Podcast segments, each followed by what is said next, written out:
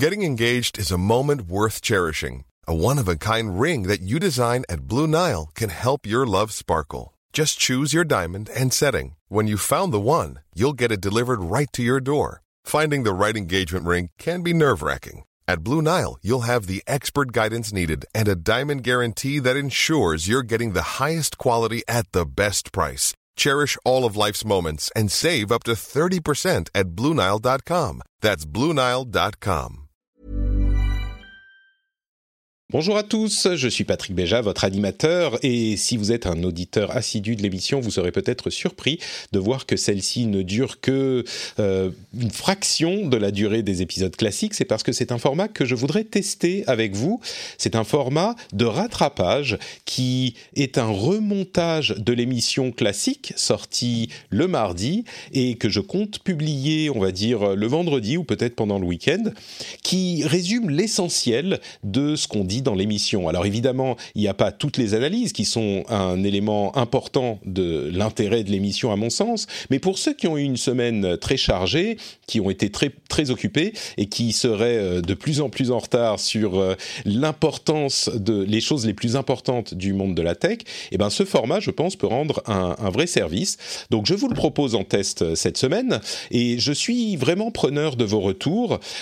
Évidemment, tout le monde n'en aura pas l'utilité. Si vous écoutez l'épisode cette semaine, eh ben ça sera évidemment redondant, mais je me dis qu'il est assez intéressant de l'avoir dans le flux euh, pour le cas où il peut être utile une semaine où vous avez été trop occupé. Et du coup, ça voudra dire que si vous euh, n'en avez pas l'utilité, il arrivera à un moment où vous avez a priori déjà écouté l'épisode et donc il ne sera pas gênant. Si vous en avez l'utilité, eh bien il sera disponible le vendredi en fin de journée, pour le week-end, le lundi même, et vous pouvez l'écouter pour être à jour pour la semaine suivante, pour l'épisode de la semaine suivante, le mardi quand il est disponible.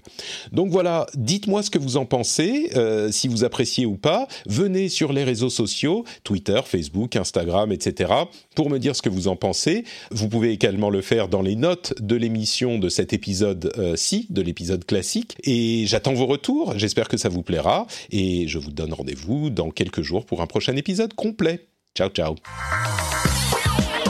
première chose, on va parler un petit peu Apple. Quand on veut euh, sourire pour différentes raisons, c'est toujours vers Apple qu'on se dirige.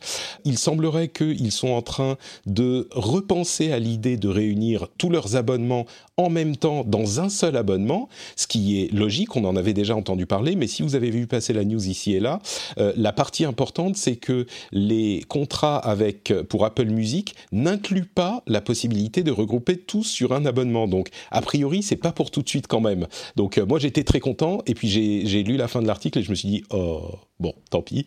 Oh. L'iPhone 12 serait encore plus probablement décalé au mois d'octobre plutôt qu'au mois de septembre pour son lancement. Et il y a une possibilité, possiblement avec iOS 14, d'enregistrer les appels directement pour certaines applications. Moi, ça m'a immédiatement fait penser à la possibilité, enfin, de euh, d'enregistrer des podcasts directement sur un iPhone, ce qui en ferait un Eh ben studio voilà. parfait. C'est là qu'est allé ton esprit. Tout Bah évidemment, attends, t'imagines, tu lances un FaceTime avec quelqu'un, tu cliques, boum, record, ne serait-ce que le son, hein, même pas la Bah, vidéo. bien sûr. Allons pas jusque-là, mais pourquoi pas.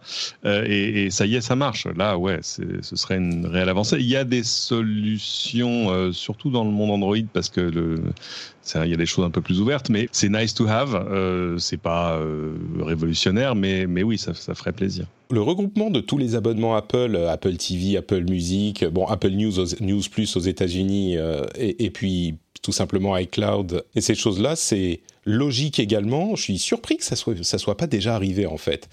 Et justement, Elsa, toi qui connais bien les opérateurs que tu évoquais à l'instant, il semblerait que euh, SFR et Bouygues aient euh, exprimé l'envie de retarder le déploiement de la, le déploiement de la, de la 5G en disant que euh, on a d'autres préoccupations en ce moment, ce que je peux comprendre, que la 5G euh, n'est pas forcément une priorité parce que la 4G fonctionne très bien et qu'on n'a pas forcément d'usage urgent pour la 5G.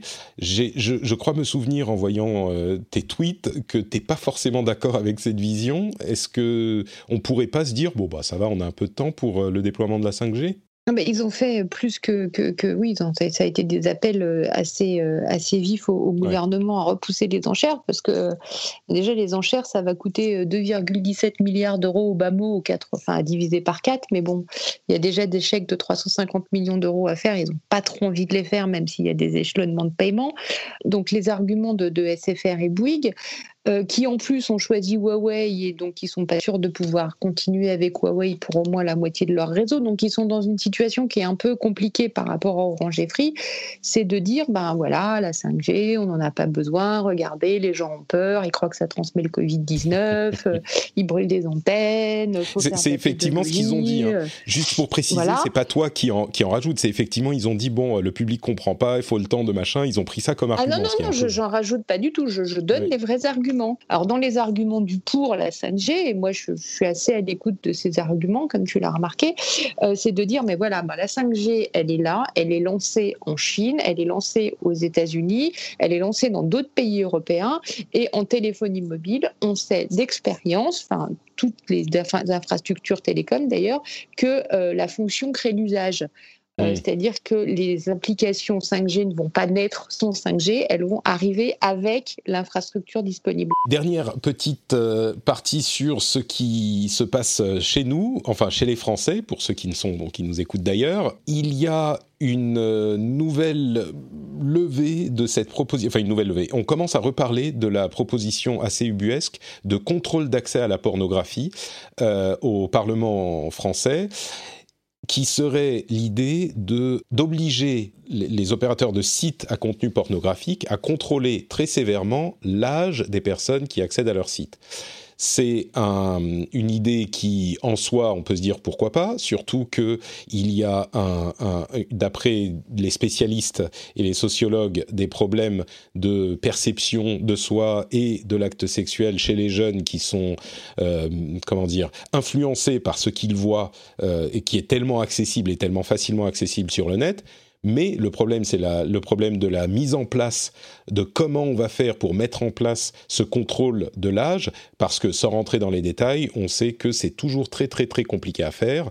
Euh, bon, je, vais laisser ça là pour le moment parce que on n'est pas dans des délibérations précises sur les modalités, mais on l'a vu dans les autres pays, c'est toujours très compliqué et la plupart de ceux qui s'y sont essayés après des tentatives, euh, comment dire, limite démagogiques euh, au niveau politique, on s'est aperçu au moment d'implémenter que bah, c'était pas facile du tout et donc euh, dans le cas de l'Angleterre notamment, ils ont laissé tomber simplement parce que bah, ça veut dire on va demander aux gens de déclarer qu'ils veulent aller sur des sites à contenu pornographique et ça c'est quelque chose qui est évidemment pour la question de la protection de la vie privée en fonction des implémentations, mais c'est assez clair.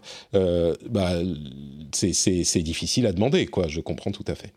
La partie euh, un petit peu moins drôle de l'émission, on a vu énormément de messages de nombreux acteurs de la tech qui disent ah Black Lives Matter c'est vraiment pas cool ce qui se passe en ce moment. Nous soutenons les efforts euh, euh, qui visent à réduire les inégalités et évidemment de nombreuses personnes se sont gratté la tête une demi seconde et ont dit vous soutenez mais alors est-ce que vous soutenez vous soutenez comment? C'est-à-dire que vous mettez un message sur votre page Twitter, euh, et après il y a quoi? Parce que ça fait quand même un bon moment qu'on s'est rendu compte que les problèmes d'inégalité se sont vraiment fait jour dans cette industrie, et on a vu qu'avec tous les rapports qu'ils émettent, euh, ces géants de la tech, tous les ans, eh ben les choses ont très très peu évolué. On parle de moins d'un pour cent de représentativité dans une bonne partie de, ces géants de la tech. Euh, on a vu aussi des gens qui critiquent des sociétés comme Amazon notamment qui fournit du matériel de euh, reconnaissance faciale alors qu'on sait que le matériel de reconnaissance faciale, les technologies sont biaisées pour tout un tas de raisons et biaisées en défaveur des personnes de couleur. Donc effectivement, on est en droit de se poser la question. Il y a, plutôt que de rester dans le négatif, quelques initiatives qui ont intéressantes dans ce domaine. Alexis Ohanian, notamment, euh, qui est l'un des fondateurs de Reddit, a annoncé qu'il euh, démissionnait du board de Reddit et qu'il voulait laisser sa place à euh, un candidat noir pour entrer au board de Reddit. de Reddit. Il a aussi fait, il a donné de l'argent, etc. il y a des choses comme Google Assistant et Siri qui répondent aux questions sur Black Lives Matter. On a euh, des sociétés de jeux vidéo comme Activision, qui est pourtant pas connue pour euh, ses, ses, comment dire euh, son activisme. Son activisme, merci, social, qui a fait des choses qui sont pas inintéressantes. Ils ont mis des panneaux avant chaque partie de jeu en ligne multijoueur, des panneaux disant Black Lives Matter et expliquant la chose. alors, ça peut là encore sembler être euh, une simple déclaration d'intention. Euh, moi, je dirais, quand on met la chose devant les yeux de très nombreux joueurs, souvent jeunes, euh, c'est un petit peu plus efficace que de mettre un message sur Twitter. En tout cas, ça amène l'attention et ça dit aux gens, bah, les gens qui font ce jeu que vous aimez, ils sont pour ce, enfin, ils soutiennent ce mouvement. Il y a un autre élément à cette conversation, la question du rôle des grandes sociétés de réseaux sociaux et donc de communication qui nous aide à parler euh, au monde, et notamment euh, Twitter, Snapchat, Instagram, etc. Et bien sûr, l'énorme 100 euh, pound gorilla, Facebook. TikTok. alors, mais TikTok, figure-toi que TikTok, les, les, les, Américains, les enfants américains de 4 à 15 ans passent autant de temps sur TikTok que sur YouTube croissance ah, de 50%, hein. c'est incroyable. Mais du coup, TikTok est aussi euh, dans, cette, euh, dans cette catégorie, sans doute. Mais on s'intéresse d'un petit peu plus près à Facebook, et du coup, euh, bah, je me re-retourne vers, vers Elsa, parce que Facebook est la société qui a décidé de ne pas toucher aux propos du président Trump, spécifiquement. Snapchat a limité la portée des messages de Trump.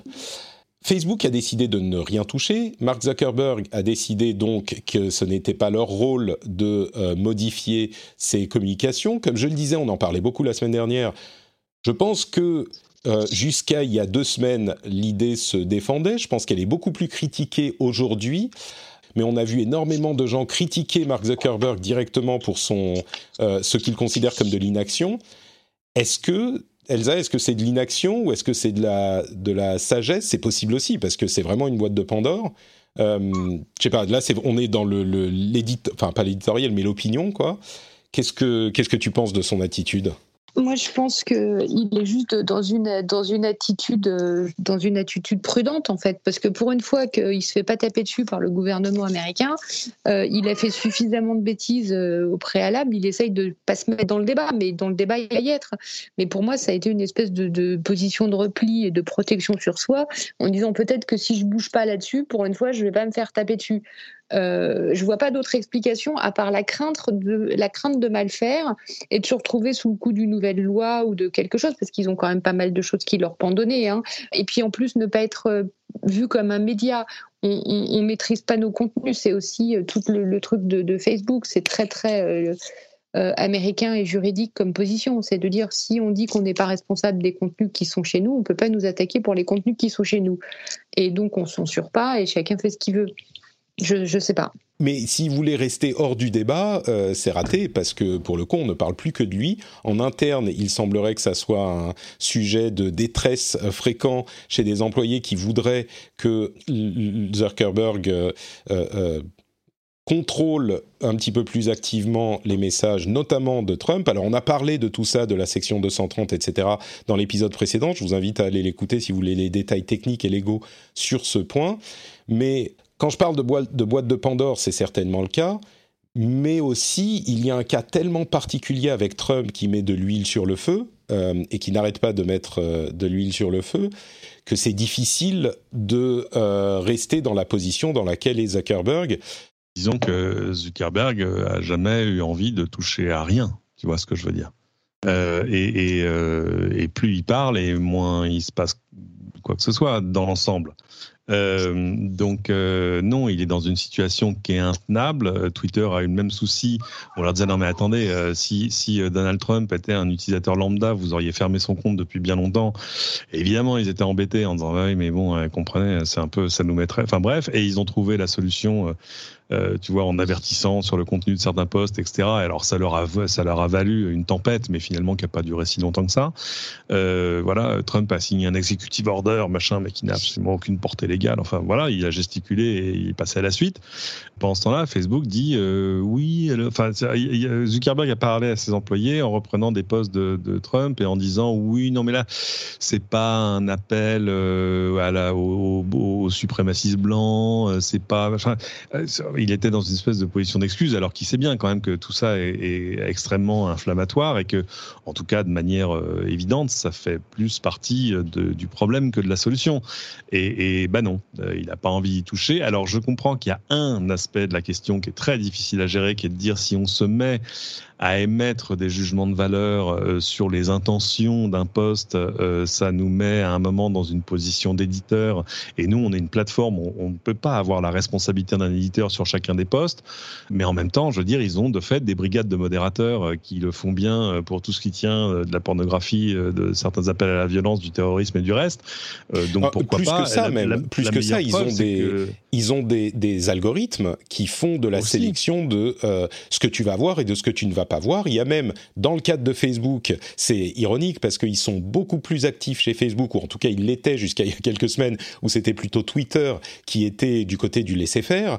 Euh, du côté de Facebook, ils avaient des contenus qui étaient sciemment moins montrés euh, et moins diffusés malgré leur popularité, parce qu'ils étaient jugés comme euh, controversés ou inflammatoires. Je fais un anglicisme. donc Facebook d'une certaine manière, a déjà ce, cette euh, euh, patte éditoriale euh, pour contrer la désinformation et, et, et, ce type de contenu.